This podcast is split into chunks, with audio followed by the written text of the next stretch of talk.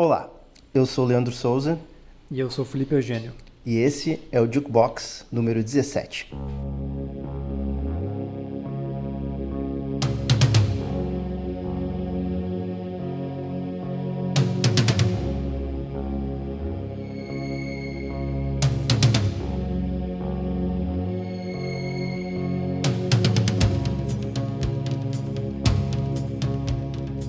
Olá pessoal, bem-vindos ao Jukebox número 17, aí começando em alto astral aí com esse som do Joy Division. E daqui pra frente só ladeira abaixo. É, não, não precisamos ser tão fatalistas, talvez há uma esperança a ser encontrada no meio desse tema aqui, né? Vamos falar de tristeza na música, discos tristes, álbuns tristes. Música triste em geral. Por que que isso nos fascina, nos atrai? No, no caso aqui, eu e o Lipe somos fãs de música triste e para ajudar, para agregar nessa conversa, nós trouxemos uma convidada muito especial, Tatiane Marques. Olá, Tati. Olá!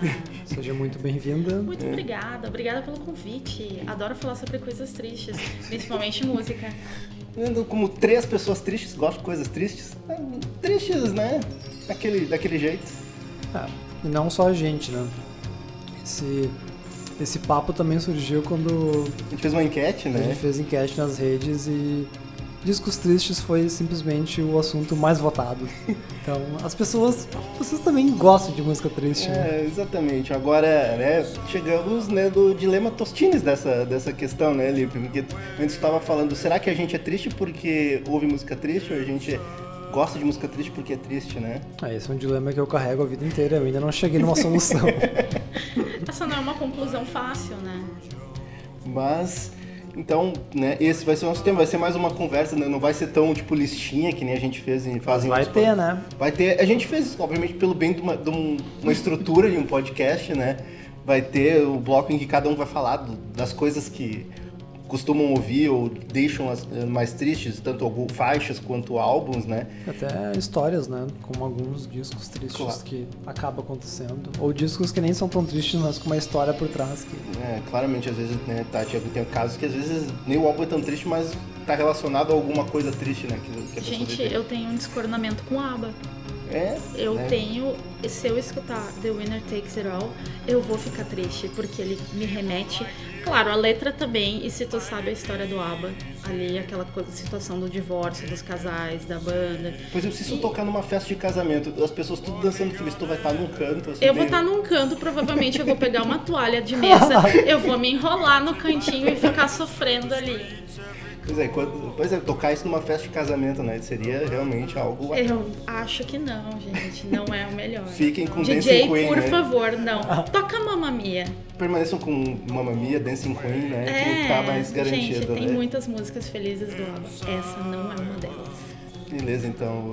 Antes da gente começar a conversa de fato, né, Lipe, os recadinhos, né? Isto. Não esqueçam de seguir a Jukebox no Instagram e Facebook. instagram.com.br jukebox, J-O-O-Q-B-O-X, Facebook também. E também, se está escutando a gente pelo Spotify e não segue a gente, aproveita e clica em seguir para ficar por dentro de todos os nossos episódios. Muito bem, então. Agora vamos à discussão aqui. Pronto para discussão? Pronto para falar sobre tristeza, Tati? Sim! Sempre. Vamos lá, então.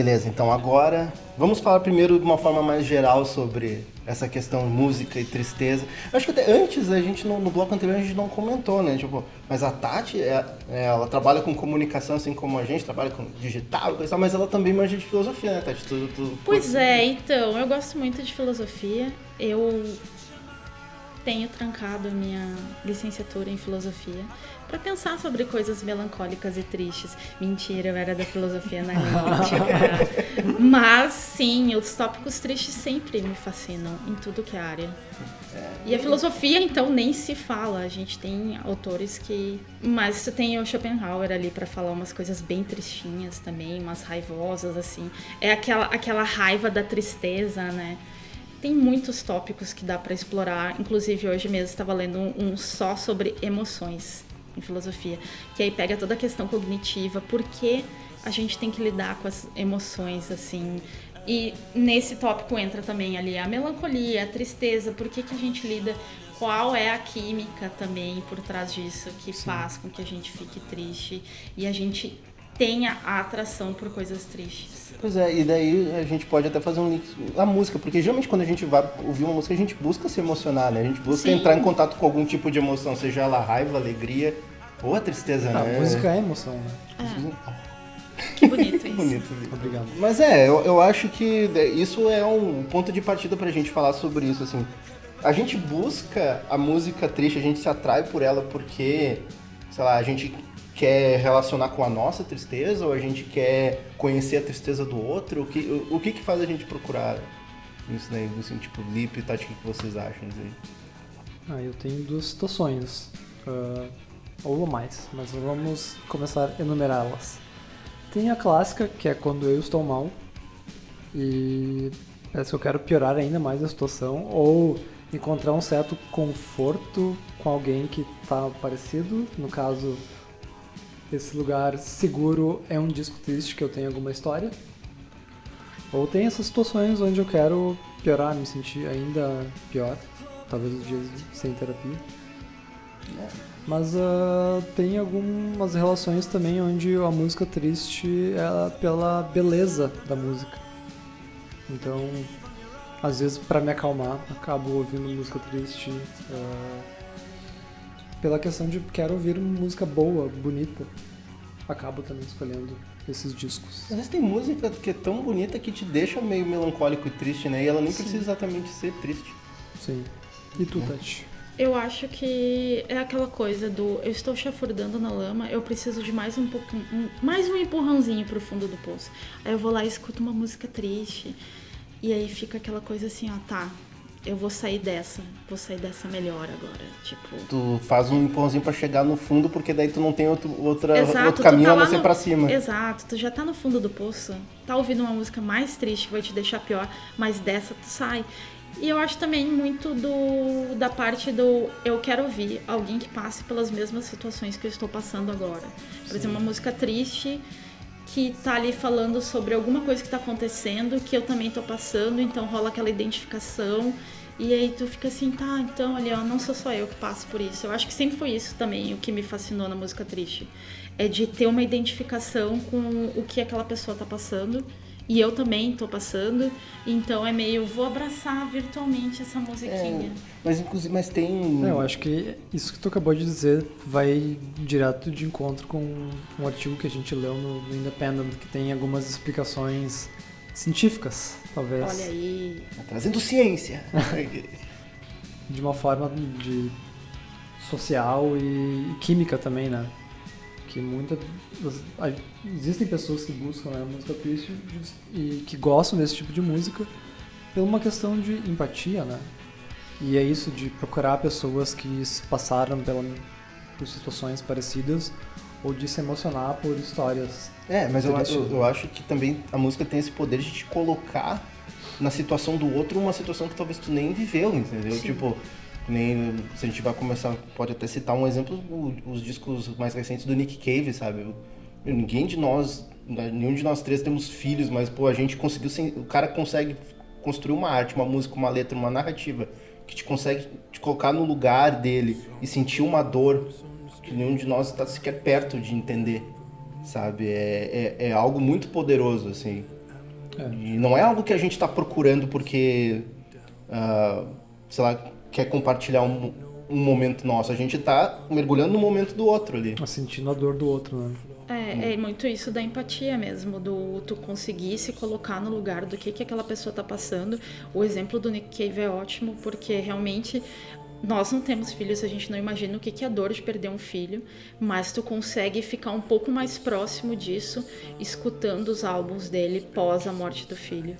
E é, é, é aquela dor dilacerante, né? É, e esse mesmo estudo ele traz uma explicação química também, né? Que é muito que escutar um disco triste desperta uma reação de, de recompensa muito semelhante quando a gente está muito mal e chora. É, que a liberação química que tem quando é aquela coisa do alívio depois do choro, né? Sim. Chorou tudo que tu precisava, tu vai ter aquela recompensa e o teu cérebro tá ali, ó. A, a química dele tá se ajustando novamente e lá vai. Mas é, é, é, é algo assim, né, que tu, tu tem uma, uma. carregando uma energia ruim que precisa ser descarregada de alguma forma. E a música é, é esse catalisador, né? Dá, ele, dá esse efeito de. É, tem eu- Expurgar tudo. É. Sim.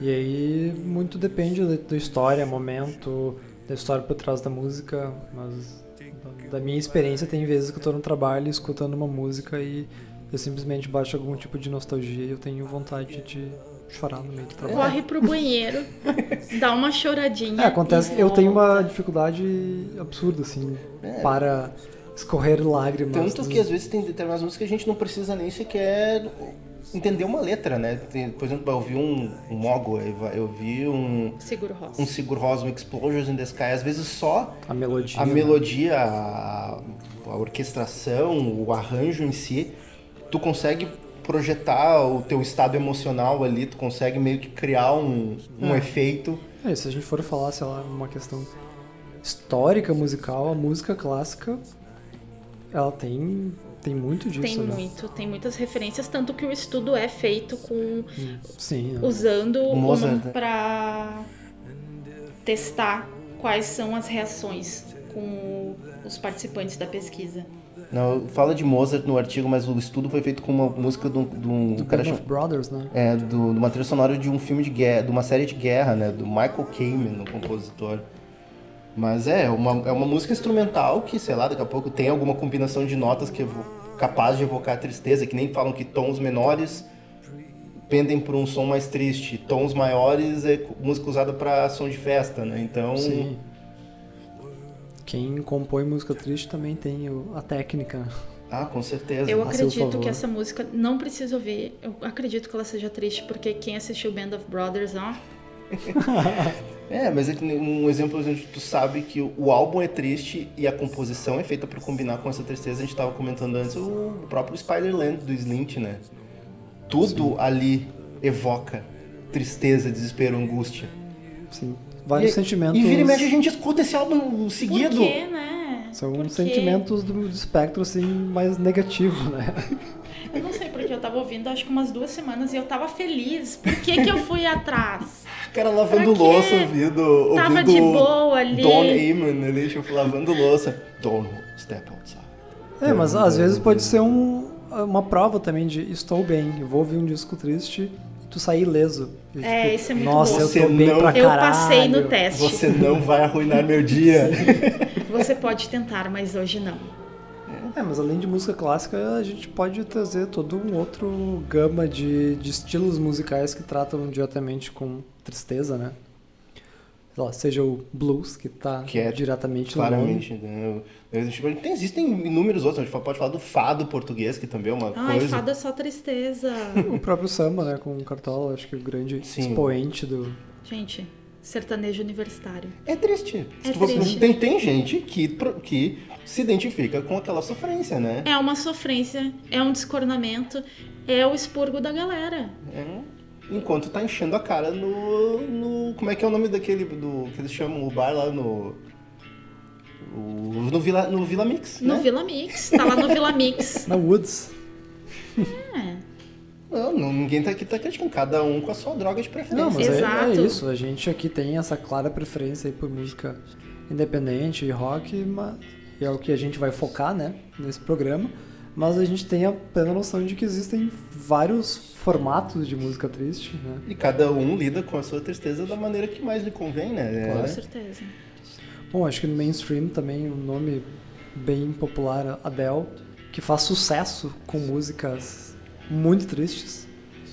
Eu, particularmente, tive um período de muita descornamento e que o álbum dela, o 21, me serviu de de ele conseguia transmitir minha dor.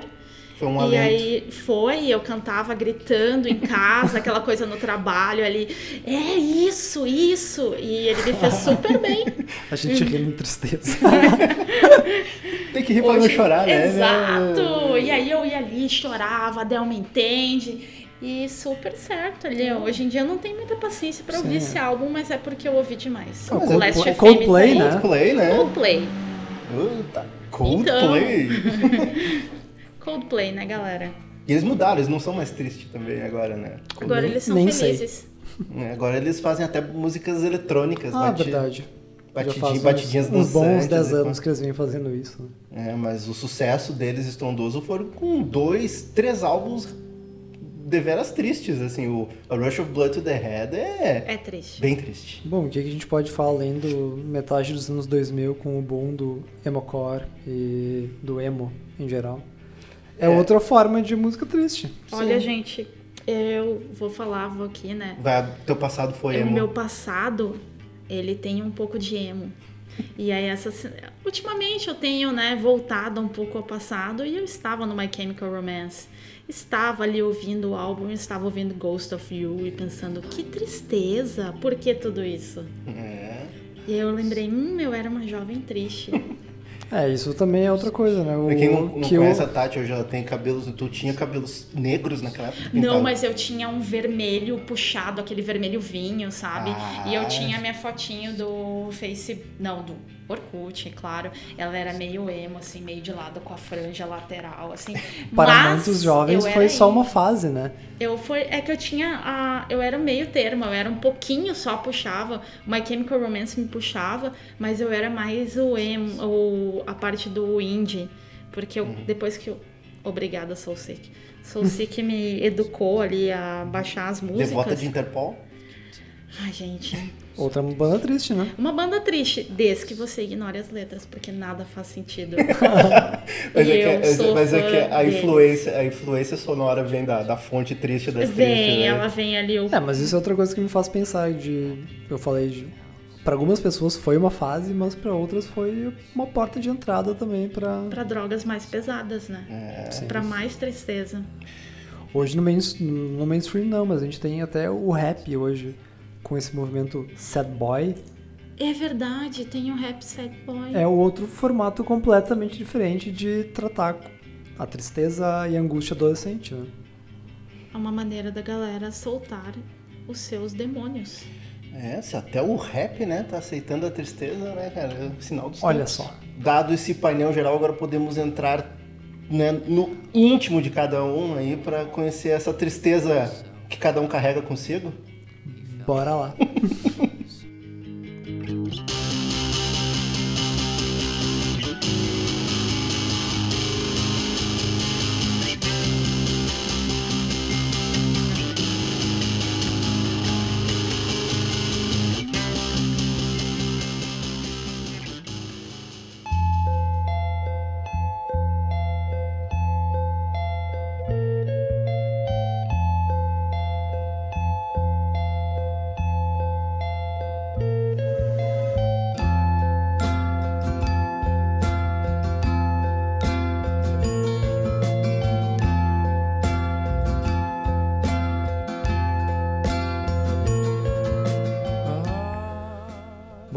vai fazer quase que uma sessão de terapia Individual. individual baseado em músicas e discos, né? escolhas pessoais. Leandro, é com você. Tá. Começar aqui, eu já me, eu me jogo na fogueira da largada, ok? Eu vou começar com uma coisa bem óbvia, porque eu acho que todo mundo tem algo a comentar sobre isso e é talvez uma das coisas em que o mundo inteiro, pelo menos todo mundo que gosta de indie rock se relaciona, que é No Surprises do Radiohead. Não tem ninguém que sobreviva a essa música, que é de um dos discos mais emblemáticos e que resume, eu acho, a tristeza que a gente vive dos últimos 20 anos, assim, tipo, os nossos, a tristeza do, do mundo dos últimos 20 anos, assim. Silêncio porque estamos sem reação. Pois é, é que é. O adulto indie, ele não é formado sem o Radiohead. Ele, Radiohead é uma unanimidade quando a gente vai falar de música triste. Né? Com Sim. certeza. Pode ser outros discos. Eu tô até, desculpa até, eu vou, eu vou falar da minha namorada aqui, mas é que ela, ela não gosta de Radiohead justamente isso, porque isso evoca tristeza. Tem gente que não gosta de ouvir música pra se sentir triste, o que é totalmente normal. Sim. Mas, né, e de- dela, inclusive, uma vez ela me perguntou por que tu ouve essa coisa triste pra ficar triste. Eu, eu não soube, não, tenho uma- não tive uma resposta. Bom, a gente tem Contextualizando, a Alice é minha amiga, uma das minhas melhores amigas há quase 10 anos, que lindo. E ela já me xingou muito ouvindo Radiohead. Bom, mas a mas, a gente gente, tem. mas a gente te ama. A gente, te tem, ama A gente a gente tem toda a introdução aqui do, do podcast também pra dar algumas explicações. né? Mas é que, mas é que é isso, porque existe, existe pessoas que não entendem por que se ouve música pra ficar triste, né? São personalidades totalmente opostas, né? Claro, tem falando, cada, cada um ouve música pra se sentir de uma determinada maneira, cada um tem sua preferência. Porém, Radiohead é meio que uma Wikipedia. Se colocar música triste, Radiohead vai aparecer lá. Sim. Primeiro resultado na busca do Google. E No Surprises, ela é tão exata em, em descrever. E eu acho que cada vez mais ela se torna. Porque quando eu ouvi No Surprise pela primeira vez, eu ainda não trabalhava, cara. Eu ainda não tinha muitas das. Vamos dizer, das agruras da vida adulta, sabe? E, e o quanto isso pode se tornar sufocante e. Trabalhar o dia inteiro, E angustiante, um, sabe? um minuto de vida. E eu vou dizer assim, quando eu ouvi No Surprises pela primeira vez, eh, não era uma, uma angústia que eu conhecia. Eu fui ouvir ela ontem, eu praticamente morri, assim, morri em posição fetal, sabe? É, é algo devastador, assim. Mas ao mesmo tempo, sei lá, tipo, tu te relaciona com isso, tu pensa, ok, tá todo mundo junto nessa merda, sabe? Olha, eu. O que, que eu vou falar se eu também escolhi uma música do Radiohead? Não tem como. É. Falar em tristeza e não falar do Radiohead é impossível. Eu escolhi um disco. Eu escolhi um disco do Radiohead. Mas enfim, eu acho que é, que é isso aí, porque é uma. Que a Tati falou antes, que tem, às vezes tu quer esvaziar toda a tua energia vital pra tu construir algo novo a partir dali. Essa é uma música que faz isso comigo, sabe? Parece que ela me esvazia de toda a vitalidade que eu tenho e daí eu, eu sou obrigado a reagir. sabe? Mas é, é, é algo difícil de ouvir, mas é algo que de vez em quando eu volto a ouvir. E a explicação pra isso, sabe Deus qual é? Existencialismo. Né? Parece Vamos que é entrar em uma discussão filosófica. Não. Mas o K-Computer todo é assim, tipo aquela trinca final ali do, do álbum uh, No Surprises, uh, The Tourist e Lucky. Ali é. Quem sobrevive aquilo ali, olha, é, é um vencedor. É um Somos todos vencedores. Somos todos vencedores. É, eu somos todos diria guerreiros. que depende do dia, porque tem vezes que eu sou derrotada em Exit, Exit Music. É, porque eu ia falar, nem, Logo em nem todo Music, dia a gente é. consegue. É, porque, não, porque tem vários pequenos momentos que te Depende- preparam pro, pro soco final. Se, por exemplo, tu pode abandonar em Exit Music ou tu pode abandonar em Letdown. Letdown também. Né?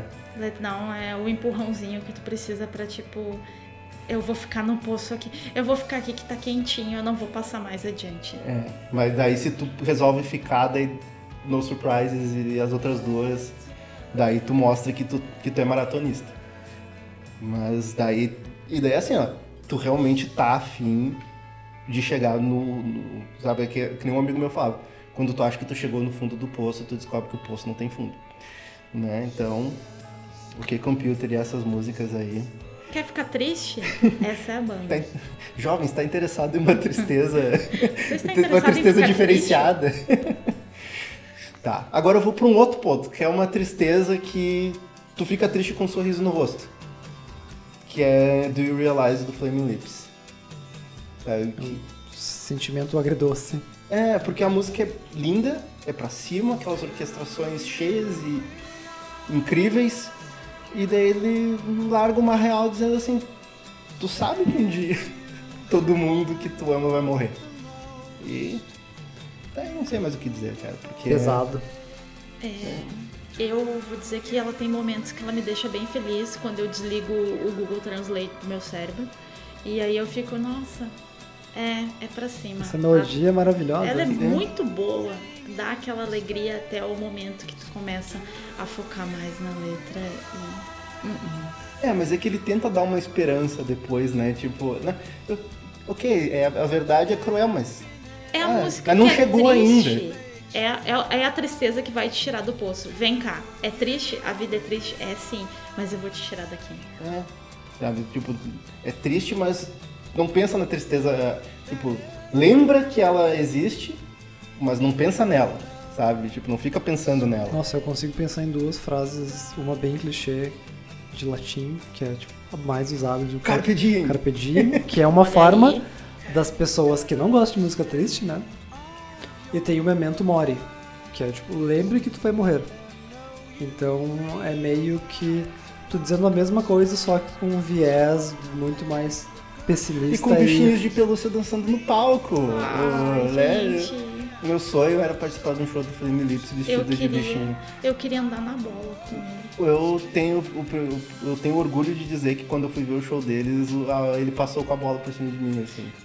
Mas foi o máximo que eu consegui, sabe? Tipo, o meu sonho, na verdade, eu fiquei sabendo depois do final do show, já entrando um parênteses gigante, mas eles estavam recrutando pessoas lá no, no evento pra ir dançar no palco com eles e eu perdi é, a opor- oportunidade. Isso seria muito alegre. Isso seria muito feliz. Seria, imagina.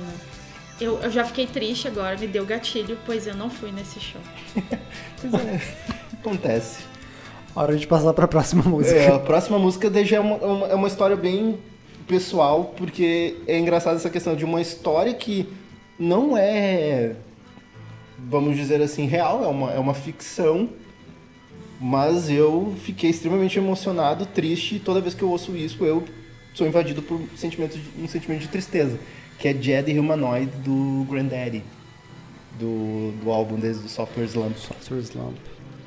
Que é um álbum meio ok computeresco, assim, né? Sim. Tipo, falando dos, dos males da tecnologia e como a tecnologia no- no- no- nos desumaniza. É, e tecnologia e desesperança. Né? É.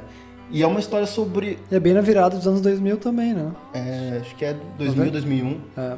E essa música eu tava ouvindo num busão, indo pra faculdade.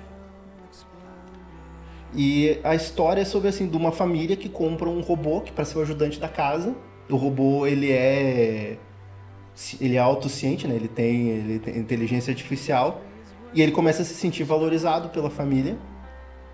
E daí depois ele começa a ficar obsoleto, porque a tecnologia vai evoluindo.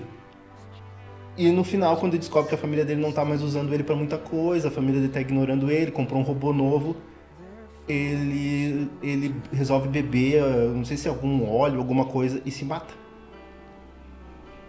Uma história, né? Leve. Leve. E eu ouvi essa história no busão e eu não aguentei. O busão tava relativamente cheio. Era ainda aqueles busão que não tinha o, o- o banco alto, as pessoas meio conseguem ver a tua cara de qualquer ponto do busão, sabe? e caiu a casa. Sentiu Só simpatia. encostou a cabecinha no vidro e escorreu a Eu lágrima. nem tava, eu acho que eu nem tava no vídeo, eu acho que eu tava no corredor. né? E a sensação Pô. foi de empatia por a história de um robô. Empatia por um robô. Mas é uma vida. Pois é, mas, é, mas aí que tá o dilema da coisa, por isso que isso me marcou tanto. Eu chorei por um robô numa música. Eu, eu não sei, eu não sei mais o que Mas explicar, o- mas é. É, esse é um O- tema trabalhado bastante na cultura pop, né? De toda a parte, parte filosófica. Mas da, da parte disso, né? De ser humano e do robô. é, o robô ser mais humano que um humano. Sabe? Isso eu acho que É, o me, quanto ele é humanizado. isso me, me, me emocionou, assim. E, E- uma música de uma banda que faz um som que às vezes parece até meio bobinho. Às vezes. Às vezes é, É, esse álbum é lembrado com carinho por muitas pessoas, mas não é uma banda que se tornou tão cultuada, né? O, Não. o Granddaddy. E por fim, eu acho que é, é- também é uma outra história bem pessoal, que é o Karen Lowe, do Sufjan Stevens, que é um álbum que eu acho que todo mundo aqui teve, teve dificuldades ouvindo. Respirando pesado aqui. É, o clima pesou. Então, e ele fica lembrando de histórias, né, da família dele, um álbum que toca muito na questão de nostalgia e o assunto horrível que é tu pensar na morte dos pais. É, a história, ela é, acho que ainda mais pesada, né? Porque a mãe do, do Sufjan ah, era dependente química e teve várias histórias de negligência com ele. e de abandono e de maus tratos. E a- acaba que depois ela des- não não é desenvolve, mas ela descobre uma doença também psicológica e Sim. não que a dependência também não cause esteja ligado diretamente com isso, né? Mas é, mas o que mais me emociona ali é a questão de. Cara, é a mãe dele, né? No- no- no- Sim, e tu, ela é a mãe, com mesmo com todas essas. Sim, e, e daí tu fica pensando nessa, nessa questão e, e- e nesse lance meio nostálgico, porque todos nós meio que evocamos, essa, né, temos esses momentos nostálgicos e tal.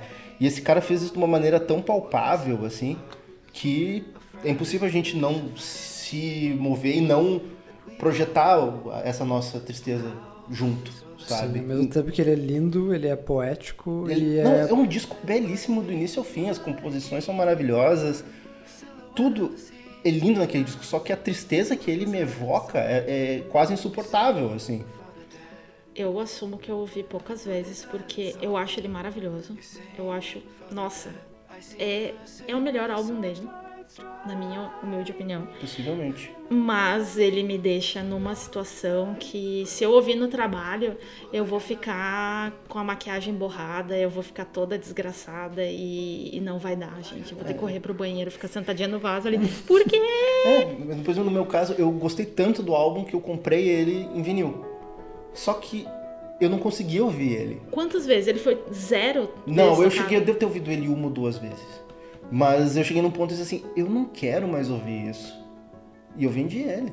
Sabe, eu vendi o vinil. Tanto, uma, uma vez eu cheguei a falar isso na terapia, a terapeuta disse assim, eu vou te dar esse vinil de presente pra tu ter ele de novo. Porque esse álbum representa tu não aceitando a morte dos teus pais. Pesado pra caralho. Mas eu fico pensando, tá, ok, se a música. Se a música evoca isso na pessoa, né? Tipo, porra. Bom, então, todo mundo levando esse caso pra terapia. Será que não aceitamos Pense nas as mortes é. dos nossos pais? É isso? Pense nas músicas aí que você deva, deva levar pra sua terapia. É, abrindo um grande parênteses e até mudando de assunto, Carrie and Lowe, né? Lowe era o padastro do Sufjan e eles estão gravaram um disco que vai sair com Sufjan and Lowell Sofia é louca, olha só. em 2020 agora nas plataformas digitais. Ai, Spotify. Beleza, abri meu coração com, você podemos, com vocês, agora podemos ir para o próximo aí. Agora a terapia vai passar para outro.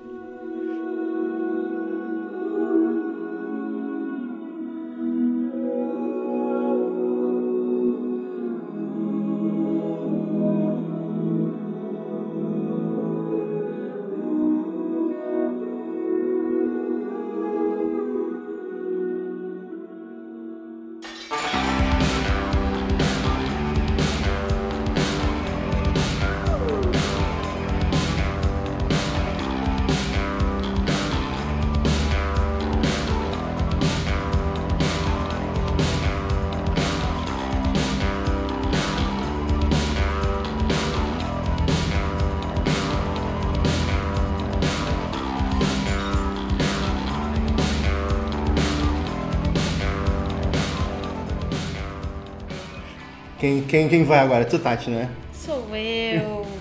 Então, gente, eu fiz uma pequena lista aqui e escolhi algumas músicas que me deixam num estado assim meio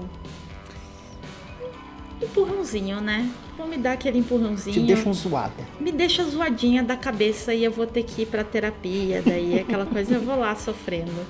Então, eu vou começar com uma banda que eu amo demais e é a música que dá nome para um álbum que eu amo demais, que é Disintegration do The Cure.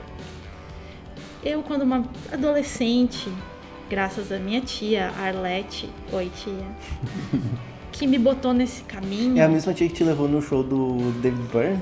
Sim, Ah. não, eu levei ela nesse. Ah, tu levou ela nesse Porque eu tava, eu tava compensando que ela me levou até no placebo, inclusive. Retribuindo o favor. História maravilhosa. Respeito demais a tua tia aí, gosto excelente. Sensacional. Inclusive, no show do placebo, ela até comprou a camiseta pra ficar mais por dentro dos jovens. Uma história muito boa. Mas ela tinha o álbum do The Cure. Ela tinha mais de um, inclusive.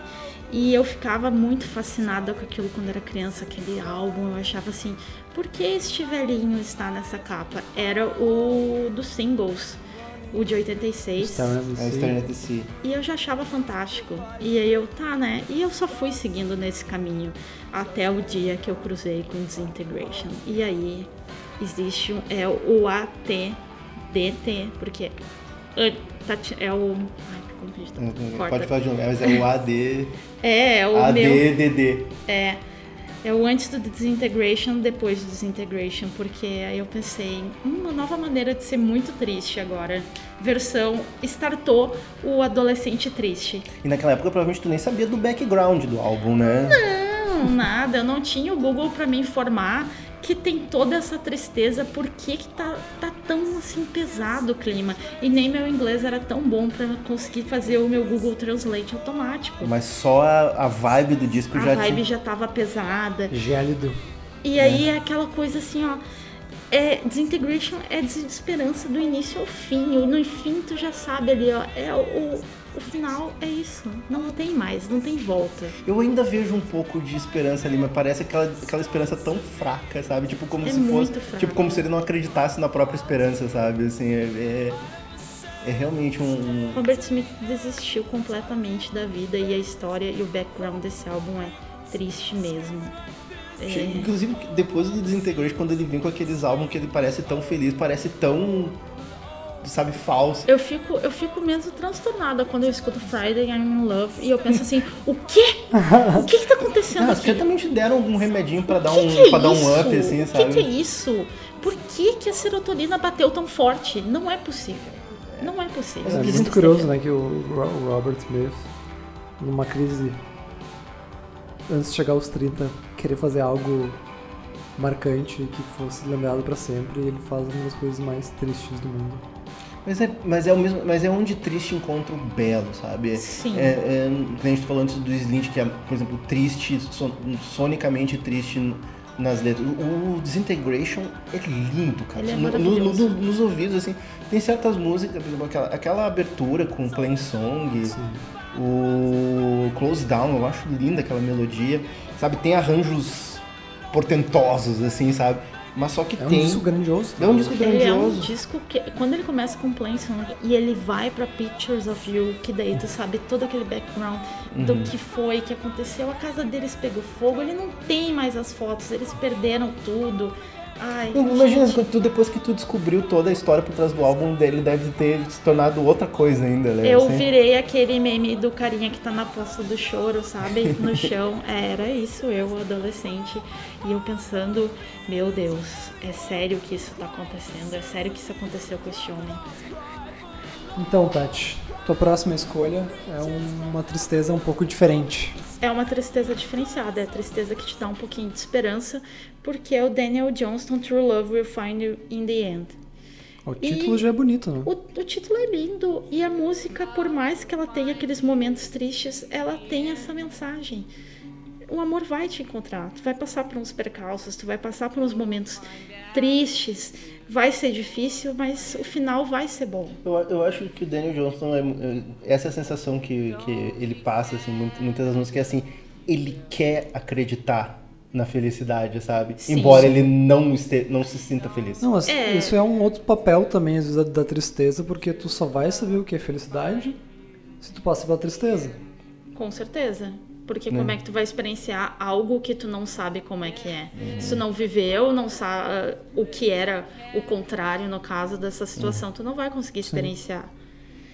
E ele tem todo o background das doenças psiquiátricas, das internações, de todos os, os casos assim da, das ele tinha também um pouco dessa coisa de querer encontrar o amor, de ser um de ter um pouco do do sonho de ter alguém, Mesmo sendo mas um... Ele, né, ele era um desajustado. é, segundo- socialmente totalmente, é, ele tinha muito problema de ser desajustado, né?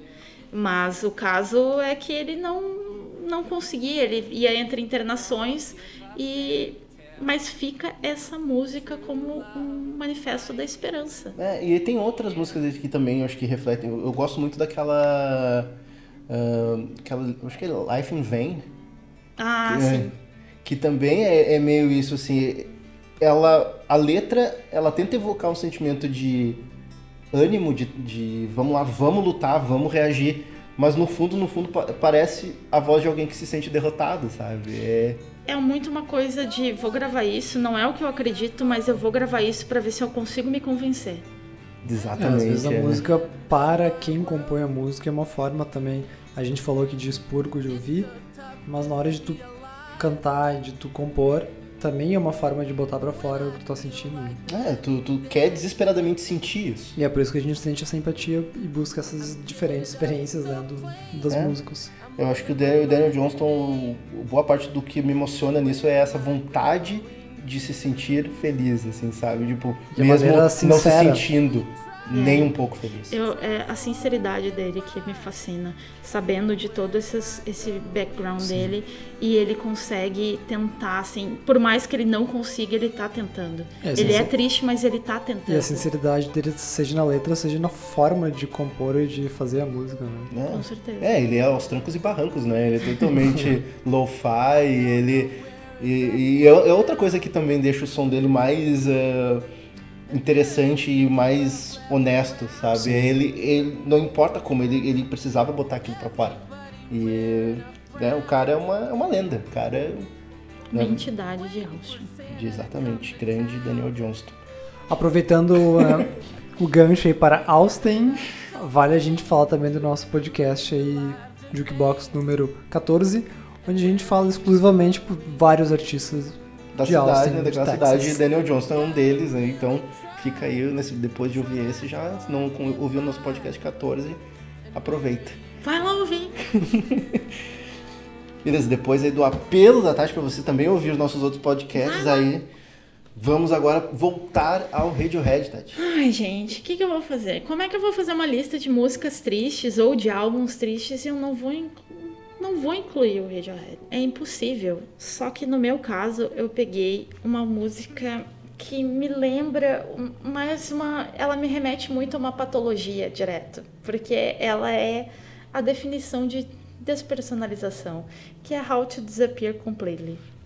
É uma música, pra mim, totalmente desorientadora. É como realmente tu se dissolver ouvindo uma Exato. O música. Daniel Johnston tinha um título que ele era alegre e aqui a gente tem um que é... Que é o, aqui é o fundo do poço completa. e não vai sair do poço nesse Sabe, caso. sabe, Sabe, o gente? não sei se vocês nunca passaram por isso, tipo, uma sensação quando algo, algo extremamente merda, ruim aconteceu com algum de nós, e a tua vontade é de, tipo, te sacudir pra ver se, sei lá, tu rebobina a fita e aquilo não, não aconteceu. Pra ver se acorda tudo e vamos sair dessa. É, essa música do Radiohead parece isso. Não, não é possível. Eu, É. eu, aí, essa é a, a beleza das interpretações, porque pra mim ela é o oposto. Ela é o completo de eu estou, eu estou saindo totalmente, eu tô perdendo o controle total. Eu tô desaparecendo e eu vou, eu não sou mais eu. É uma situação de assim, ó, eu vou sumir daqui e eu não vou, eu não sei o que, que vai acontecer. Isso, isso tem, acho que só tem aquelas duas frases essa música, né? I'm not here, this is not happening. É só isso, né, que ele fala. Eu acho que é basicamente. Elas são pelo É menos. como se fosse um roteiro de, de filme onde Tem cada coisa que tu algumas- faz... Tem mais Frases. algumas frases, mas essas são as mais marcantes. E eu acho que basicamente o refrão seria. E aquele acorde, né, que fica... Uh, É como se cada coisa que tu faz vai piorando ainda parece, mais a parece que, situação. parece que o teu cérebro vai, vai dando, um, dando um nó e, e cada vez um nó em cima Ou de até nó que tu não faça nada, as coisas ao redor acontecem pra piorar ainda mais a situação. É uma, é uma, é uma tristeza... Vamos dizer, é, é uma, é uma tristeza que angustia, né? É uma, é. É. uma tristeza que ele falou, patológica, né? assim. É, ela é, é uma patologia e, é- e ela é aquela coisa imobilizadora. Eu não vou conseguir sair dessa. E por que que a gente ouve isso, Tati? Eu não sei. eu não sei. A gente devia ter gente. trazido um psicólogo pra esse podcast também, assim. Eu não faço ideia. Tem que mas trazer mais é- um, tem, tem que a mesa tem, tem quatro lugares aqui, faltou um aqui. Mas... Eu vou sair daqui e vou ligar pra minha mamãe, que é psicóloga, Vamos- e perguntar por que, mãe? Bo- Bota ela no Viva Voz aí pra participar. Mas beleza, eu acho que essa música do Radiohead aí realmente é um, é um dos pontos mais. Pontos altos? é um dos pontos críticos do Kid A, assim. E, né, e realmente é, é uma, é uma música. Essa é uma música pra se sentir mal. Essa, eu, eu assumo que eu gosto muito de KJ, mas eu pulo, dou uma pulada nela, assim. É, porque eu tem continuo Vez e outra. não é sempre que eu tô na vibe, né? É, porque tem música que nem tu falou, Disintegration tu ouve, mas é bonito, tu admira, tu fica melancólico, pá. Agora, essa aqui tu é pra se sentir horrível, né? Então, É, ela É não algo- é uma música que tu vai querer ouvir com frequência, tu vai acordar e é hoje que eu quero ouvir essa música. Não. é hoje que eu me jogo na, debaixo do busão. É hoje, é hoje. Não.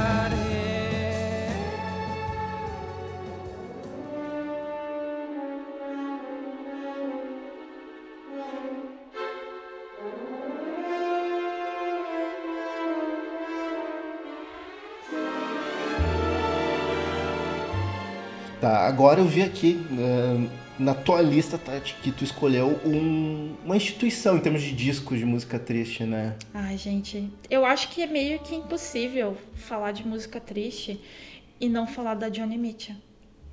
Concordo. Não tem como. E eu não queria ser totalmente clichê e escolher o Blue, porque, né? Blue a gente sabe que é triste. Ele é. Já um- tá no nome. né? É. A psicologia das cores explica, né, galera? e eu escolhi o Both Sides Now, que é uma, um álbum dela de 2000, que ele tem versões de músicas de outros artistas e tem duas músicas dela e é uma versão orques- orquestrada.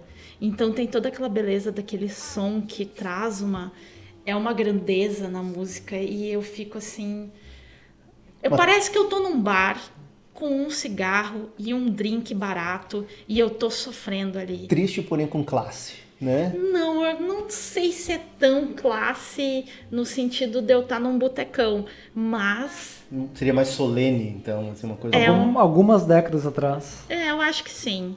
Acho que eu tô ali no voltei no tempo. A capa desse álbum também eu adoro porque é exatamente ela numa va- numa numa vibe décadas passadas e com um cigarro e um drink e eu penso, é isso aí.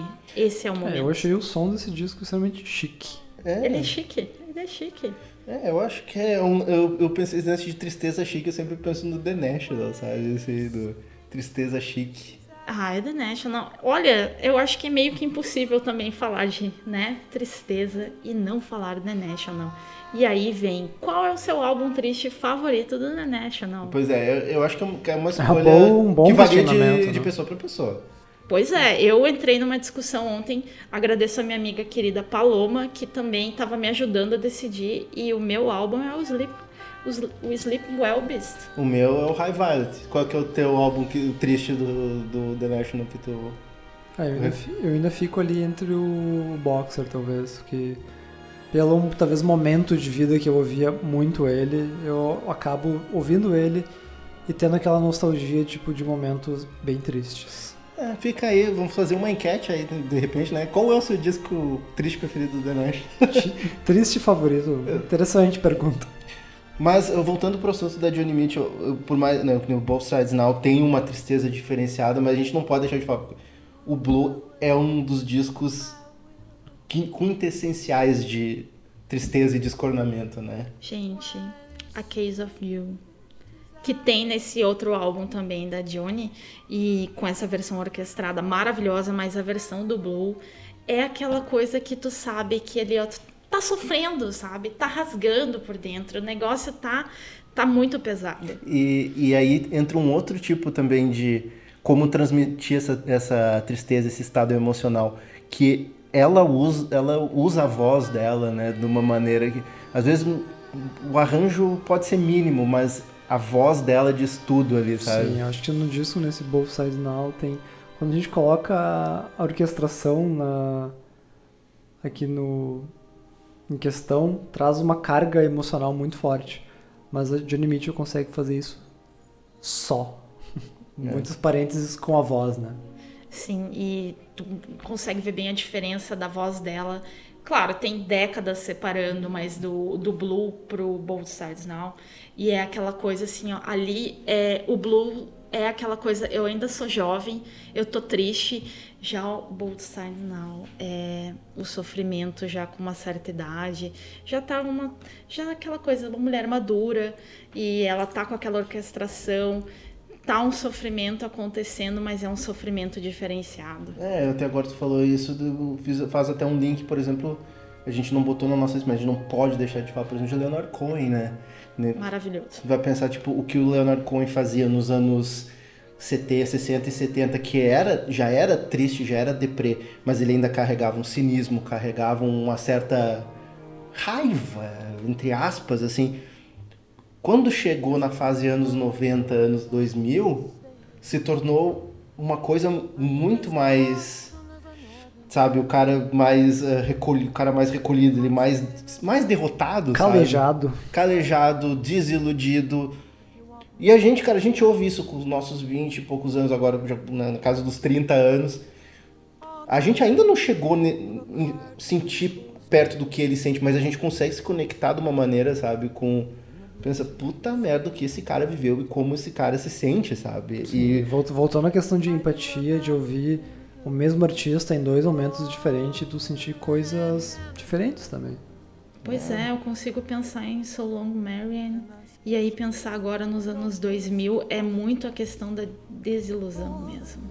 É, eu estou velho, eu não tenho mais tanto tempo. o eu tô mundo aqui. continua uma merda. É. Não mudou, A tristeza adolescente ou a, do- a tristeza jovem, ela é diferente. Tipo, com a- certeza. A, a- gente tem problemas, os problemas são bem menores e a gente acha que já é o fim do mundo. Tipo, o cara se sente, sabe, a sensação de derrota é, pal- é palpável, assim, tipo, eu não tenho mais energia pra ficar falando sobre as coisas que há décadas nunca, muda, nunca mudam, sabe? Eu não tenho mais energia, eu não tenho mais tanto tempo também, É. né? Isso é foda, assim, sabe? E, e pra um cara tão articulado, e o cara que consegue escrever letras maravilhosas como o Leonard Cohen, é, di- é impossível tu não te conectar com o cara, mesmo tu não sabendo exatamente. Mas tu pensa assim, pô, será que vai ser assim quando eu ficar velho? Foda. Ok. O clima pesou. Tati, outra coisa rapidinho que tu disse que queria falar também de Billie Holiday, né? Tipo, Gente, Billie Holiday, eu, eu relaciono também um pouco com esse álbum da Johnny Mitchell, porque ela canta uma das canções desse álbum, que é o Lady in Satin, né? Ele é maravilhoso, ele é, ele é o sofrimento do início ao fim. São 44 minutos do mais puro e chique, que é uma boa palavra para esse álbum também. Sofrimento. é, essa aí é meio que a fonte pra muitas das divas tristes Com aí. certeza, Uma todo pedra mundo fundamental, né? Todo mundo bebeu nessa fonte pra, pra com- fazer álbuns tristes. E a gente tem toda a história da, da Billie Holiday, porque ela tem uma, teve uma vida muito difícil. Então, quando tu. Isso a gente é bem. Não precisa conhecer muito a história dela pra saber. né? A gente já sabe, mesmo que não goste da música, sabe um pouco do que, que ela passou. Então, é, tu consegue ver assim o sofrimento, a situação e não vai melhorar muito. E a gente sabe pelo histórico, pelo fim dela, da vida dela, não melhorou. E, e esse também é um outro Isso caso tem, de tem muito quando. também nos os artistas de blues, né? Sim.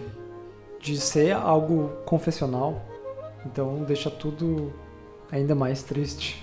E ainda tem o- mais um disco bem triste aí pra encerrar a lista, né, Tati? Um, um álbum mais recente, né? Esse daí, É. mais ou menos recente. Mais ou menos, ele é do início dos anos 2000, né? eu acredito que ele seja de 2007. É, Eu lembro que eu ouvia. 2005, não? Por aí, por aí. 2005. Estamos falando do... Estamos falando do Anthony and the Johnsons, I Am a Bird Now.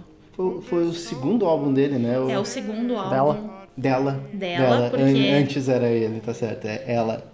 antes da transição. E esse álbum também já fala muito dessa questão do, da, do sofrimento de estar preso num corpo que tu não consegue te identificar. E ela conseguiu reunir vários artistas de que ela, é ela era muito fã desde adolescente. Então tem o Boy George participando, tem o Lou Reed. E aí também tem, tem várias instrumentais. É, é um álbum lindo. E tem uma vibe meio Transformer, né? Assim, Tem, que, é- que É, ele- são Tem. artistas queer que já têm um histórico bem deprê também, como o Lou Reed. Com certeza. Mas é, é- mas é um álbum que ele trata de assuntos né, brutalmente tristes e pesados, tipo essa questão de se sentir um, de- um, um desajustado, sabe? E, e tu ouve isso do ponto de vista de alguém que é trans, só que tu consegue se relacionar com algumas coisas. Tipo, A faixa de abertura, eu me lembro quando eu ouvi pela primeira vez, eu, tipo, aquela Hope There's Someone. Não precisa estar na mesma situação que ele pra te, Não precisa. pra te identificar, sabe? Eu, é só de ouvir o título dessa música, eu já consigo me arrepiar, porque ela é um efeito, causa um efeito. Esse álbum todo, ele causa, causa, causa aquele efeito de tipo, eu quero pegar ela e abraçar. Eu não quero que nada de ruim aconteça com ela nesse mundo. Mas, mas a E os sentimentos de ouvir, né, esse disco quando foi lançado e eu vi hoje também, pode... É, e eu, eu- Nossa, eu quando eu ouvi ele pela primeira vez, eu tava ali é, entrando no meus, na minha casa dos 20 anos, 20 e pouquinhos, e ouvindo agora é totalmente diferente. Ainda mais conhecendo agora a história né, da Sim. Anoni, né, É, Anthony Anoni. Haggerty na época. Ahn, porque né, tu ouvia aquilo, tu entendia o contexto por trás, mas ao mesmo tempo tem muito ali que, são, que é universal, sabe? no- nesse, nesse álbum. E, e, e a maneira que ela canta, Jesus do céu, né? Tipo, aquela voz. É uma mistura, parece uma voz meio chorosa, mas ao mesmo tempo super lírica e melódica. Ela é uma voz que tá expressando. É, é a beleza do sofrimento, é a definição de beleza do sofrimento, porque percebe que ela tá sofrendo muito. Mas, Tati, eu acho que tem alguns momentos que parece que ela traz uma força, tipo o refrão de For Today I Am a Boy, assim. Ah. Tipo, a música, sabe, sobe e, e tem alguns momentos esperançosos, assim. Com certeza, não, não é uma tristeza, é a, é a tristeza bonita, é a tristeza que tem uns momentos fundo do poço. É um álbum que passa por todos os momentos da tristeza. Ele tem aquele fundo do poço, aquela desesperança completa, mas ele tem também os momentos que eu vou sair dessa, eu vou conseguir Hum. Eu não vou desistir. emergir Né? Eu acho e que vai tem- dar tudo É, certo. e aqueles momentos que a gente procura também, às vezes, da melodia linda, né? Sim, não precisa nem. É, é um álbum que tu não precisa nem enten- entender a história, querer entender. Só de tu ouvir as melodias é uma coisa que é muito difícil não bater em ti e ficar assim. Como é bonita essa música. sim. Esse arranjo é muito E bonito. tem toda a narrativa, né? Começa de um ponto de triste, depois uma coisa melancólica, depois aquela força que na verdade é fugaz, e daí depois volta para uma tristeza, e daí tem a lance do, do companheirismo, né? Tipo, I, I am, You Are My Sister, daí que aparece um pódio. Sabe, é, o disco é fantástico, tem, tem uma narrativa, sabe? É, ele, tem, ele é um álbum com uma narrativa, porque eu tenho. é, eu fico até meio emocionada. Não, eu também fiquei arrepiado falando desse álbum. Vai, vai escorrer uma porque eu lágrima. gosto bastante porque desse ele, álbum ele também. é muito maravilhoso. Só um tec, a lágrima caindo no microfone. Gente, agora. Mas enfim, se vocês não conhecem a Emma Por Bird, né? favor. É, é aquele álbum que vai te deixar triste, vai te deixar melancólico, mas depois que tu ouvir, tu vai te Mas sentir é uma assim, re- experiência reenergiz- válida e necessária. te deixa É energizado, experiência. assim. Eu acho que todo mundo tem que passar por essa experiência. É. Não no ambiente de trabalho, porque pode ser um pouco pesado. Assistindo em casa, tomando de repente É. a bebi- uma bebida de sua preferência. Até porque em casa tu pode deitar no sofá e ficar 100% deitada. Ou num dia ensolarado pra dar uma equilibrada. Pode ser também, né? Aquela coisinha, pegar um sol, vitamina. Outra- Última coisa pra falar sobre esse álbum, a capa. É, Gente, é uma capa, é é uma foto muito representativa que é a Candy Darling, né? Que era uma das musas do Andy Warhol. Se não me engano, ela, ela era trans, né? sim. e mostra ela no, no hospital, no leito de morte dela, assim, sabe? Uma, A gente já Hum. falou isso algumas vezes, mas vamos repetir. Pesado. Pesado. Pesado. Pesado, mas que E tu sai extremamente. renovado. É, é, é o conjunto da obra perfeito, porque é uma capa extremamente representativa. Ela vai já te dar, contextualizar um pouco do. Ela o que- conversa com a música e conversa com o tema mesmo. Com certeza. É, tanto até que eu estava eu tava olhando aqui no Wikipedia, o álbum, ele é, ele é, por exemplo, pop barroco, mas ele é soul também, ele é considerado um álbum de soul, e eu acho que essa é uma descrição perfeita. É, assim. ele, É. a música tem vários momentos que tu consegue identificar coisas bem clássicas e universais, com artistas que, que vieram muito antes e artistas que vieram depois. Exato, é- e do ponto de vista de alguém, né, vamos dizer assim, à margem da sociedade, o que é, torna ele ainda mais representativo, sabe? Com certeza. Eu amo demais esse álbum.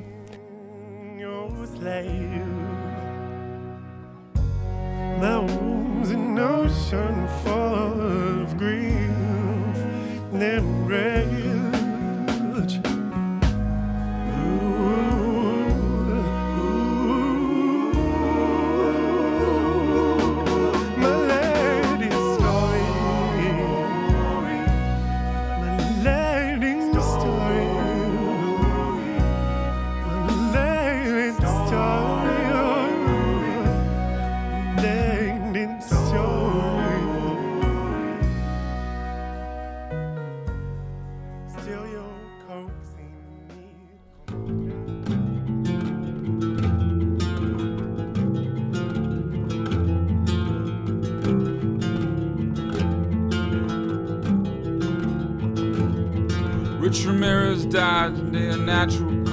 causes. Got amped up in speed and broke into houses. Bunch of people to death, wrote shit on his skin. Depois desse, dessa conversa maravilhosa aí sobre músicas e álbuns também maravilhosos, porém tristes, vamos falar agora sobre mais tristeza, né, Lipe?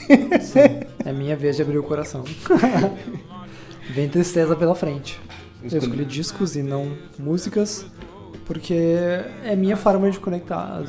Eu, ok, posso ter várias músicas tristes favoritas, mas quando eu tô nos momentos de escutar música triste, eu quero ouvir a experiência completa. Justo? Qual foi a primeira escolha Lipe? Ah, é um disco. São, eu acho que mi- minhas escolhas são um pouco mais recentes.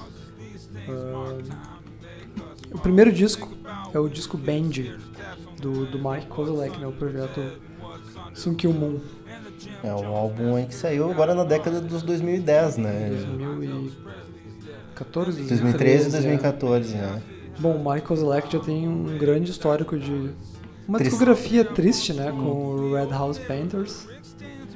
E o Band é um disco que ele eu me vejo em frangalhos ao final de cada audição. E eu vivo repetindo isso. É, eu, eu gosto bastante desse, desse álbum, mas eu acho assim que realmente me evocam tristeza são, sei lá, duas ou três faixas. Eu acho ele um, um Nebraska dos nossos tempos, assim, sabe? Eu- É, as músicas do Band em geral são todas confessionais, como é boa parte do, da carreira né, do, do Mark Kozolek. Mas ele traz inúmeras faixas com tragédias, histórias tristes ou temas tristes. Né? Ele abre o disco com sei lá, a história da prima dele que morreu de forma trágica. Ele fala sobre bom, relação com os pais, de tipo, I love my dad, e eu não consigo viver sem o amor da minha mãe. Essa, essa é a música que bate forte. é I Can't Live Without My Mother's Ele tem Love. outros temas de lembrar de massacres esses de escola americanos, até de serial killers. E tem até histórias com amigos, né? De essa questão de, de amizade e sinceridade. É, Eu acho que é, ele, ele é um pouco depressivo, mas ele assume com uma posição meio de trovador, assim, sabe? né? É, ele tem diversos aspectos, né? O disco, mas ah, ele sempre me traz assim uma tristeza bem Sim. tocante. Mas, mas Pela assim, sinceridade, É, né? é, um, é um álbum que eu ouvi bastante também na época que saiu e me fez sentido, mas eu acho assim que faltou algo pra realmente se tornar memorável pra mim, assim, sabe? É um- Eu, eu já discordo completamente, acho que é possivelmente o melhor trabalho dele. Não, eu também, eu também acho que deve ser o melhor trabalho dele, E mas também o- é aquela ques- questão bem, bem pessoal, né? De como a gente se relaciona. Sim, mas é que eu, disco. por exemplo, eu tenho uma faixa ali que me pega que é I Can't Live Without My Mother's Love, mas se linka com coisas bem pessoais, assim, sabe? Sim. Tipo, ah, mas o mais é isso, assim, é um álbum realmente que parte de um lugar pessimista, triste. É, se falar de experiências pessoais, eu recentemente eu tive um sonho onde eu perdi a minha mãe. Eu fiquei três dias muito mal e eu ouvia esse disco. Aí, Procurar, né, um consolo? Não, eu quero afundar mais. Eu particularmente não ouvi muito esse álbum. Eu tenho poucas. Eu acho que eu ouvi um pouco mais também, eu- só quando lançou. Então eu agora até estou curiosa. Amanhã eu vou fazer uma sessão tristeza no trabalho e vou ouvir ele Mas, novamente. mas, por exemplo, esse, Desejo boa sorte, esse mas é vale um, a pena. Esse é Com um, certeza. mas esse é um álbum assim que realmente te emociona a ponto de tu ficar se sentindo assim mal e ficar praticamente chorar ou, ou tipo te, te desperta uma uma reação emocional intensa ou ele só tipo te coloca num estado super pra baixo assim. Bom, eu acho que passa por todos os estágios porque as músicas são diferentes, então ah, ele me traz fortes emoções, ouvir o disco, ah, e muita melancolia. Mas no final ele joga, ele te joga um pouquinho pra cima, então é, são ah, baixos e não tão altos, mas Uhum. trabalha assim em níveis mais baixos de sentimentos. É, mas eu, eu sempre penso muito no Nebraska quando ouço esses- os trabalhos do Kozelek, assim, tipo, ele É, tem ele, tipo, voz, voz, violão, voz e né? violão, sabe aquela coisa bem crua assim. Isso é uma, também uma, uma questão musical, né? De composição que, que remete muito à tristeza, sabe? É. Voz, violão. Voz e violão, é. Um dos álbuns clássicos disso aí, é quando o Bruce Springsteen resolveu se trancar num quarto de motel no Nebraska e voltou com umas fitas e não quis gravar nada em estúdio, né? É, eu acho que a partir disso tem, tem duas coisas que eu lembro. Johnny Cash cantando Hurt, voz e violão. Que é pra acabar Sim. Mas essa tônica aí de voz e violão, aí já tu, tu- posso- tu escolheu outra coisa também, Sim, né? tem outro disco aqui das minhas escolhas que é o, o disco de estreia do, do Bon Iver. For Emma Forever Ago. Junto ali, dá pra colocar, Tati, junto com o Blue como um, um disco, vamos dizer, símbolo de descornamento. aí. Com certeza. Eu até dei uma respirada funda aqui quando. Porque, meu Deus. Esse, Aí vem. esse, esse sofrimento. É, a gente discutiu aqui coisas tipo discos que tem uma história triste, discos sem história, esse é um disco que tem toda uma história né, por trás de término de relacionamento e onde o, o Justin Vernon, como tu falou do Bruce Springsteen, se esconde numa cabana com o violão, é ele e os sentimentos dele e o que o resultado é esse disco lindíssimo e triste a um nível absurdo. É, e, e ele também tem aquela, aquela esperança desesperada, sabe? Tipo, que a gente tava falando antes do Daniel Johnston, assim, sabe? Tipo, que ele quer acreditar que vai melhorar, sabe? Mas ele não tá acreditando muito naquele momento. Eu acho que o caso, esse caso, ele realmente ele tá tentando se iludir e ele sabe que ele não vai conseguir. Ele não tá conseguindo, não vai acreditar. É aquela sensação de, de parece que nunca mais vai encontrar alguém que. Quem É nunca, caso, né? é o caso clássico de um término de relacionamento. A gente acha que vai ficar Sozinho pro resto da vida. exato. Mas a gente não se tranca em cabanas e grava álbuns, né? A gente só escuta as músicas dos outros. É, a gente faz o. E tem todos os estágios ali, tipo, tu querer te agarrar a um, a um fiapo de, de relacionamento que tu sabe que não vai durar, tipo, Aquela esperancinha, É. aquela esperancinha. Não vai que agora dá, agora vai dar certo. E não vai, não vai. É realmente um álbum doloroso. Esse aí. E se tu ouvir isso passando por. Tipo, já é doloroso o suficiente tu ouvindo isso no momento que tu não tá desconado. Imagina quando tu tá. É, quando o disco foi lançado eu tava. Eu acho que eu também tava, velho. Tipo, todo mundo tava. que quando eu terminei o namoro, eu li pra ver um show do Fade No More. Foi a melhor coisa. Quando eu terminei o namoro. Dia seguinte, tu disse, vamos ver um show do Fade No More. Eu fui É, porque é o tipo de. É outro aspecto da música, né? Então, É. tipo, pular e gritar. expurgar aquela energia, sabe? É, libera, libera tudo que tá te fazendo eu, podia, mal. eu podia ficar em casa eu escutando Bon Iver. Não. Eu Pra fui. quê? Não. Bom, tinha um amigo, né? Às vezes a gente precisa nesses momentos. Ah, eu acho que eu posso linkar. ah, linkar, não gosto dessa palavra. Acho que eu posso acho, fazer um gancho aqui com voz e violão. Que eu tenho outra escolha do tipo, que é o, o Bonnie Prince Billy. São artistas bem semelhantes, assim, né? Sim, né? E que é outro artista que não costuma fazer música alegre. Olha, eu nunca ouvi uma música feliz desse cara. Hum. Acho que possivelmente o disco mais clássico dele, né? Que é o I See a Darkness. Que também tem música regravada pelo Johnny Cash, né? Johnny Cash sempre, né, pegando ali aquelas coisinhas ali, né? Pegando na, uns pontinhos bem tristes outros. Nails, né? Pegando as coisas, o, o, o fino da tristeza Sim. ali. É, mas o, esse disco, ele trabalha em linhas gerais de tristeza, mas ele consegue trazer muita, muita beleza ah, nas canções.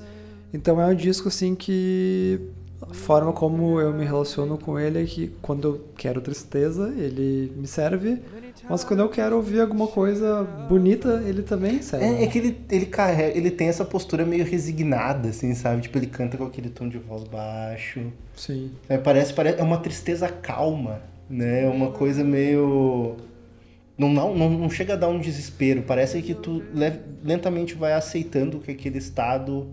Sim, a gente falou aqui de, Não é- de é canções normal. que vão te desesperançando e vão te despedaçando. É. O Bonnie Prince Billy parece que tu já tá num estado totalmente acabado e, Ou, ou sai a partir- aceitando a tristeza. e tu sai a partir disso, sabe? Derrotado e aceitei que estou na pior. Estou resignada.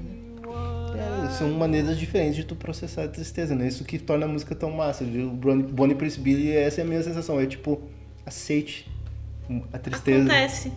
Ela É. acontece. Uma hora passa ou não. Ou não.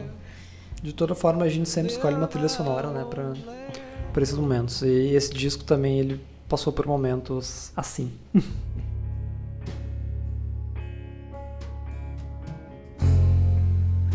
Could you see its opposition comes rising up sometimes?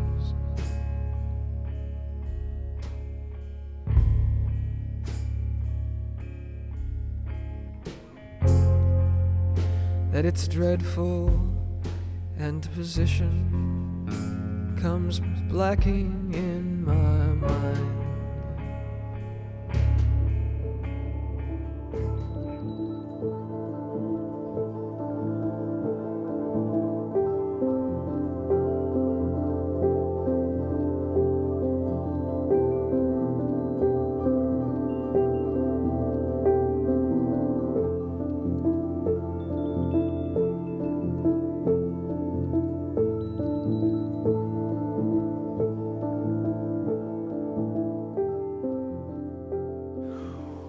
Escolha que eu acho que todo mundo falou, Radiohead. Unanimidade, né? E, aí vai, né? O Radiohead pode escolher qualquer disco, que a escolha vai estar certa. É verdade. A minha, no caso, foi o disco recente deles, né? Do A Moon Shaped Pool. Pool. Pum! A Moon Shaped Pool. Que é um disco, e aí, que tem a história própria dele, triste. O Radiohead sempre faz música triste, mas tem a, a questão de fim de relacionamento, né? Do casamento do... Um casamento longo que terminou no ano anterior. E inclusive o álbum já tinha sido lançado e ela, a ex-esposa do Tom York, morreu né, no final do ano do lançamento, em 2016. Então pensem, se o Radiohead já tinha toda uma bagagem histórico triste, mais isso em cima. Pra pesar um pouquinho mais, né? É, eu lembro então do disco ser lançado e foi bem no ano de término de namoro. E eu ouvi ele o inverno inteiro. E ele era trilha sonora assim pra momentos de tipo, quero me sentir mal, estou me sentindo mal. Estou vendo essa, essa, essa piscina de lama de tristeza. Vou mergulhar de cabeça. É, e hoje eu vi ele, ele às vezes me traz essa nostalgia, mas é meio que ouvir, tipo, lembro de como eu estava, mas. Mas é, mas é um caso realmente que a- aque- é- é, te remete a uma tristeza de um momento, não é o álbum em si que O álbum é triste. O álbum Não, é o, álbum é triste, assim, mas eu tô dizendo assim, ó. Se tu Como ouvir. assim? Se, se tu. Não vai ser tá, mas não, triste? eu acho que eu me expressei mal, assim, é tipo, se tu ouvisse ele agora num estado melhor, o álbum ia te deixar tão triste. Não, é, o- é o que eu tava dizendo. Ele me traz as lembranças, mas ele já não me deixa tão destruído. Mas ainda assim. tu é... te lembra de como foi se sentir destruído naquela época. É, mas ainda assim é um disco triste que eu eventualmente volto a ouvir como outros discos do, do Radiohead. Tudo bem, né? Radiohead aí, né? No topo da preferência do, do, do pessoal triste aqui. Clubinho dos tristes. clu- clubinho do Radiohead aí, né? Bom, falando de clubinho e de escolhas meio certeiras aí, The Cure também entra na minha lista, né? The Cure. E aí o The Cure também tem diversos álbuns pra gente escolher. Tem alguns que foram alegres, né? Umas escolhas Pois é, né? artísticas do Sr. Robert Smith. Mas a minha escolha é quando ele entrou ali, começou a entrar fundo na bad, que foi o disco 17 Seconds. Aí é a fase da tristeza angustiante, assim, né? Aquela. Tem aquele, Não tem muita beleza aquela ali. trinca junto com o Fate e com o Pornography. Mas o 17 Seconds, ele é o meu disco favorito do, acho que do The Cure. Pela, pela forma de ele trabalhar o, o pós-punk que vai pra essa parte e aí, gótica, tristonha. É, é um lugar negro, assim. Eu acho Bem que a des- Forest vai bem nisso, assim. É aquele desespero, eu tô no meio do... Eu tô gritando e não tem ninguém me ouvindo. Sim. É, porque eu acho assim. É curioso como isso virou, virou um single de sucesso, né? Pois é. O pessoal dançando lá, né? Pá. Bom, o Radiohead enche estádio. Pois é, Mas é que gente. nem tu- Eu já fui em festa tocando isso e o pessoal tava animado e eu ficava... Hum, gente... É, galera, né? Curte aí o seu, seu momentinho de. Vocês de que tá ficando olhando só pros pezinhos, galera. Assim, só tinham que estar, sei lá, cortando os poucos. Mas enfim. ah, vai comparar com o Disintegration. O Disintegration parece um pouco mais, sei lá, Grandioso, né? vivo, Vivo. talvez colorido. Não sei colorido, mas tem. Não é negro, sabe? Que nem o, o Pornography ou 17 Seconds, assim, É, a sabe? capa já desses discos era totalmente preto e branco, esfumaçado. E esse contraste aqui do, do preto e branco traz essa, essa carga emocional bem mais pesada.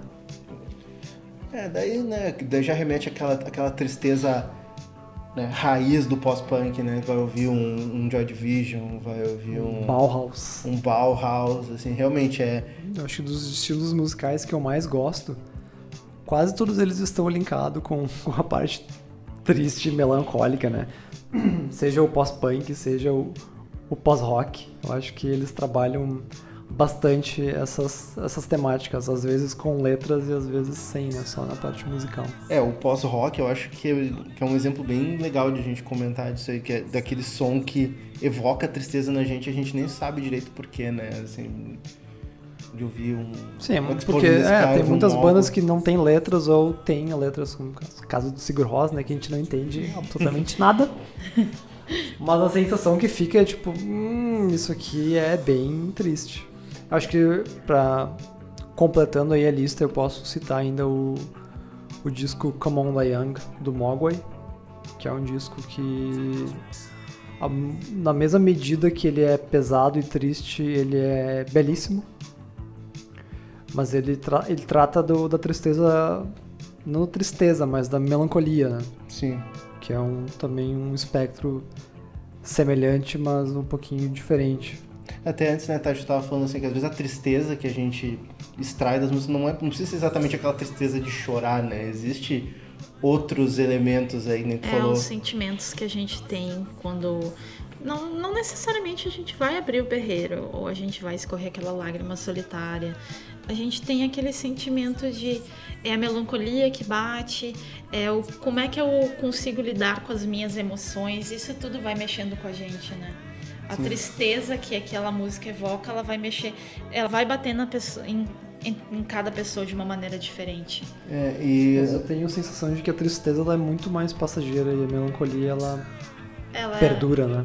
é, ela é mais perseverante. E isso é interessante, porque a primeira vez que eu ouvi o Come On The Young, isso já há muito tempo, a sensação era de isso é muito lindo e é muito triste. acho que vou chorar. E eu me conectei assim, olha, automático com o disco por isso. E hoje eu escuto ele e a sensação é diferente. Ainda, tipo, é uma melancolia bonita.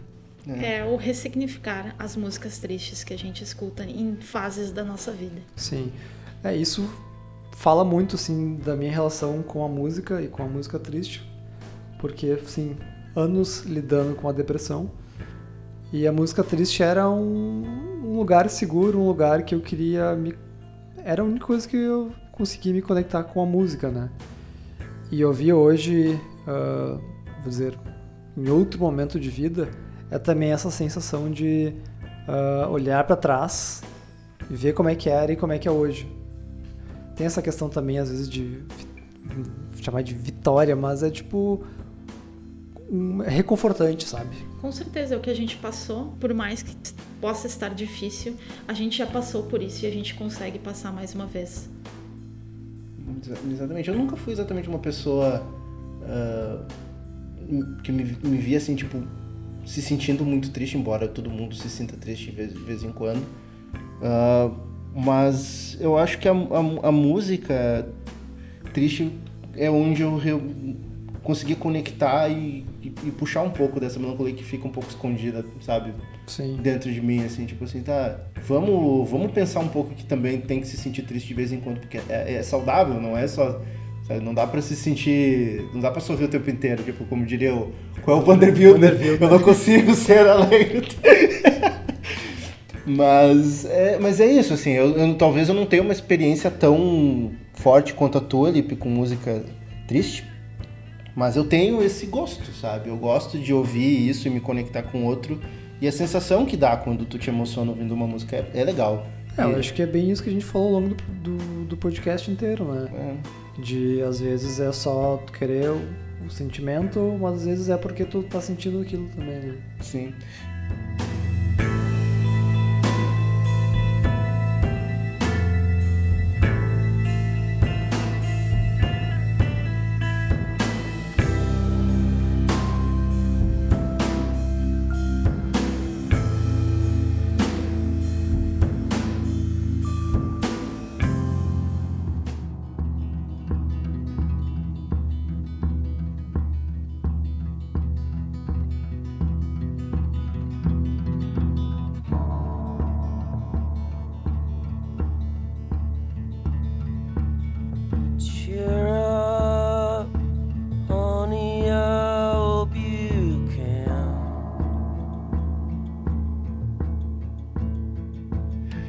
Depois de todo mundo aí abrindo seu coração, praticamente aqui uma sessão coletiva de terapia aqui, Eu avisei. é, seria algo do tipo, a gente imaginava que seria, seria desse jeito. Ahn, mas enfim, a gente poderia ter entrado em coisas bem mais clássicas. Eu poderia falar do- da minha experiência com o Yankee Hotel Foxtrot, do, do Wilco, que é um álbum que todo mundo tem muito né, forte como um álbum bem deprê, um clássico do- da deprê, né? É, poderia falar do All No Pleasures e do Closure do, do Joy Division. Já também fazendo um gancho com o The Idiot do Iggy Pop.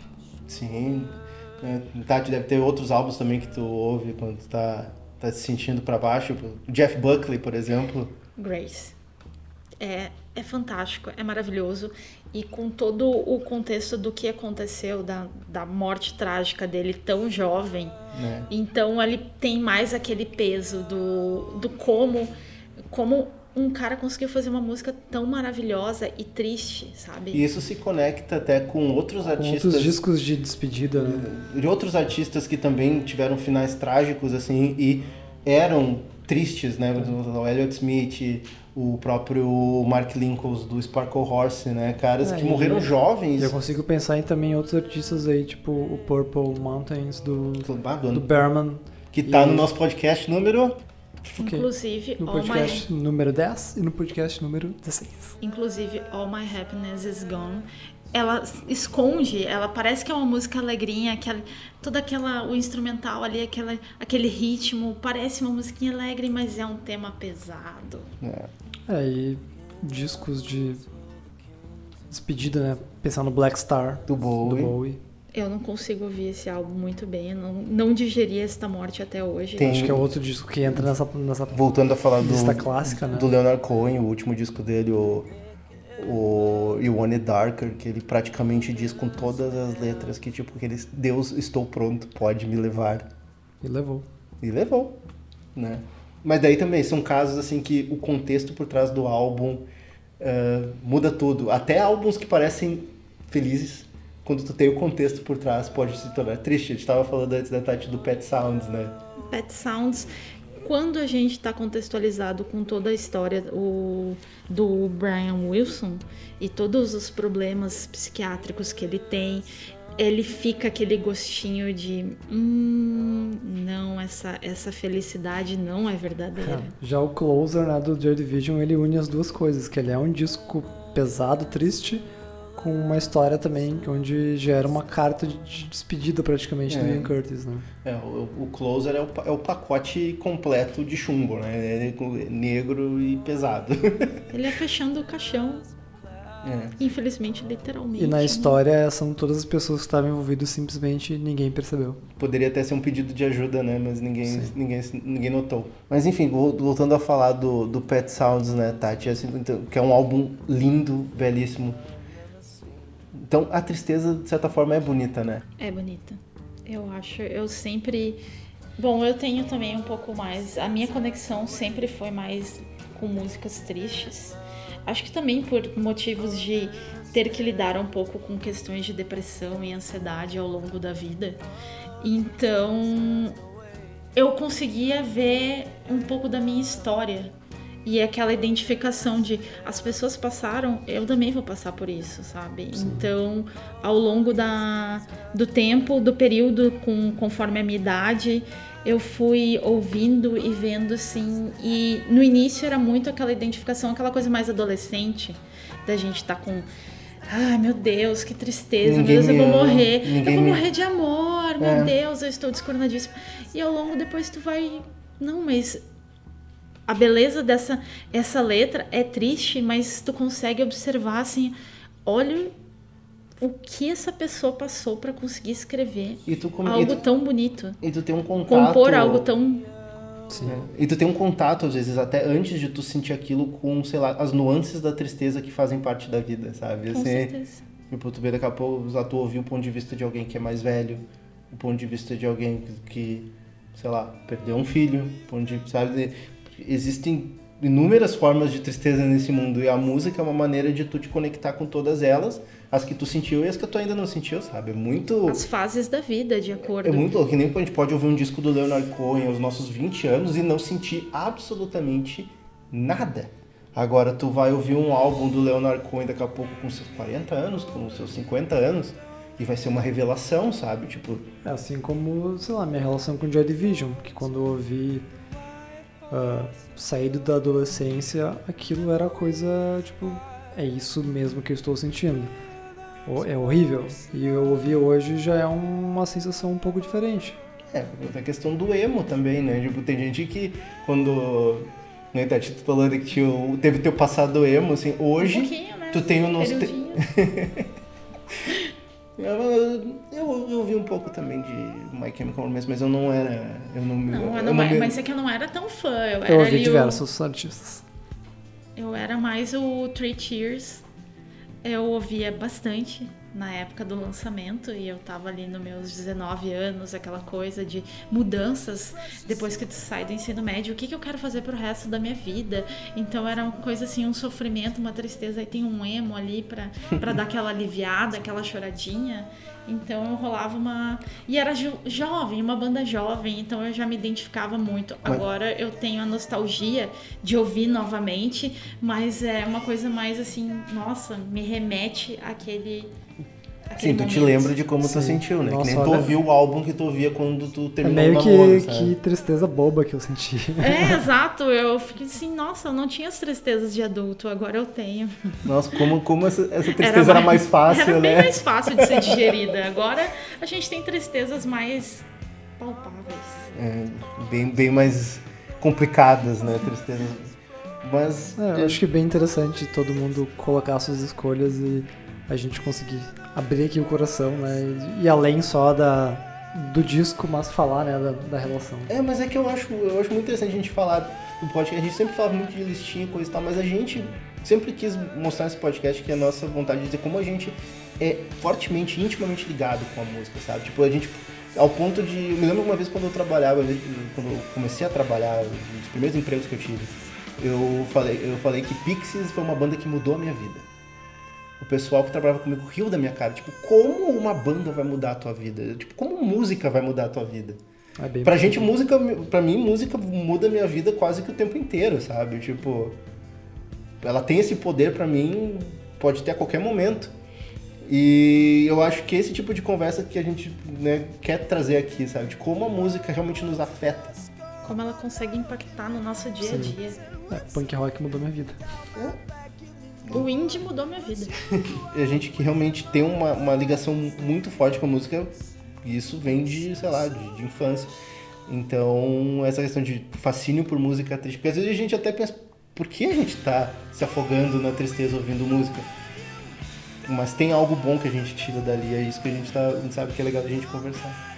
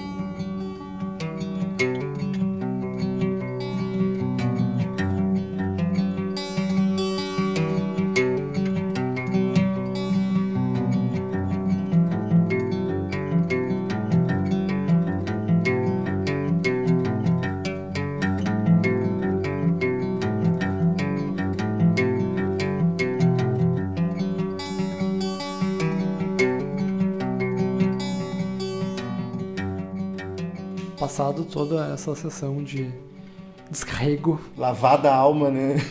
a gente pode encaminhar aqui o podcast então para o nosso final, deixando nossos recadinhos. Exatamente aí, né? Primeiro os recadinhos O da primeiro, diretoria o aqui. primeiro né? recado é, tipo, é o muito obrigado a todo mundo que ouviu até aqui. Esse é o nosso recado clássico. O segundo recado clássico é ah, deixar nossos contatos aqui, né? instagram.com.br jukebox, facebook.com.br jukebox. Instagram, onde a gente a rede mais movimentada com Tem os lançamentos conteúdos toda sexta-feira pra você ver o que, que saiu de novo e de legal. interessantes e quem ouve a gente pelo Spotify, pelos Spotifys. Spotifys, também já segue aí a gente para não perder ah, todos os novos episódios e para ouvir os anteriores. Exatamente. Né, Agora também outro agradecimento é obviamente a Tati, né? Yay! Que né, a gente né, nesse início de ano aí ficou meio enrolado, parecia que ia rolar, combina, descombina, mas finalmente gravamos e saiu essa, con- essa conversa aí sensacional aí sobre um Sim. assunto A presença bacana. foi ótima e oh, também Muito obrigada pelo convite, adorei. De repente, né, num próximo ótimos vamos comentários. Vem participar pra falar de um assunto mais pra cima, de repente. Pode ser, gente. Eu também escuto música feliz. Em menor quantidade, mas eu escuto. Eu tava pensando nisso ao longo da gravação. Tipo, será que eu ouço música alegre? É o momento que a gente fica, será? Não, eu lembro do ano passado, quando tu gostou daquele álbum do Sacred Pause, assim, tipo, eu gostei de um álbum de música alegre. Tu também Eu gostei, eu adorei esse álbum. Olha aí. Ela também gostou do álbum do Sacred Essas Pause. são, essas são as sensações também de gente ah, crescer, evoluir, olhar pra trás e tipo, olha, estou gostando de música O alegre. legal é que já aconteceu alguns dias, assim, tipo, da Tati veio me chamar no message assim, bah, cara, eu tô ouvindo só música triste, me Eu recomenda preciso algum... ouvir coisa me, recom- feliz. me recomenda algo mais pra cima, por favor. A, mu- a vezes música também tem esse poder, né? Com certeza. Às vezes tu escuta algo que é aquela coisa, tu tá num humorzinho ali que precisa dar um up e vai lá e escuta uma música feliz e ela muda completamente o teu dia. É, isso daí rende assunto pro outro. Músicas que te dão vontade de sair dançando e correndo por aí. Sair dando pulinhos e o mundo é lindo. Tudo bem, né? Existem músicas pra todo tipo de finalidade, né? Mas enfim, de novo, Tati, brigadão aí. Muito obrigada obrigado. a vocês por me convidarem, gente. Então, galera, né, última coisa a falar também, mais um recadinho, né, que é importante colocar. É, nosso tema aqui foi bem triste.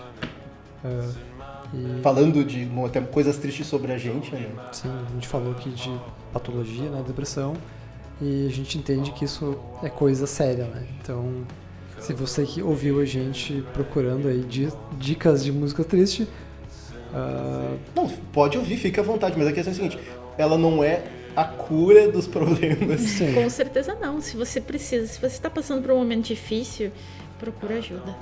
É sempre bom. A gente, a gente pode ouvir música triste, mas estando bem. É, e é, né, assim como ela pode te tirar do poço, ela pode ser, ela pode ter efeitos ruins também. Ela pode ser o empurrãozinho que faltava e não. a gente. palavra que a gente repetiu aqui, né? Terapia Terapia, vezes. assim, ó. Vai fazer uma terapia! Vai fazer terapia. Terapia é bom demais, gente. Sai assim, ó, renovado. Então, galera, terminado esse, essa grande conversa, esse grande podcast, tudo que eu posso dizer é. Façam terapia! E nos vemos no Jukebox número 18. Falou! Abraço. Tchau!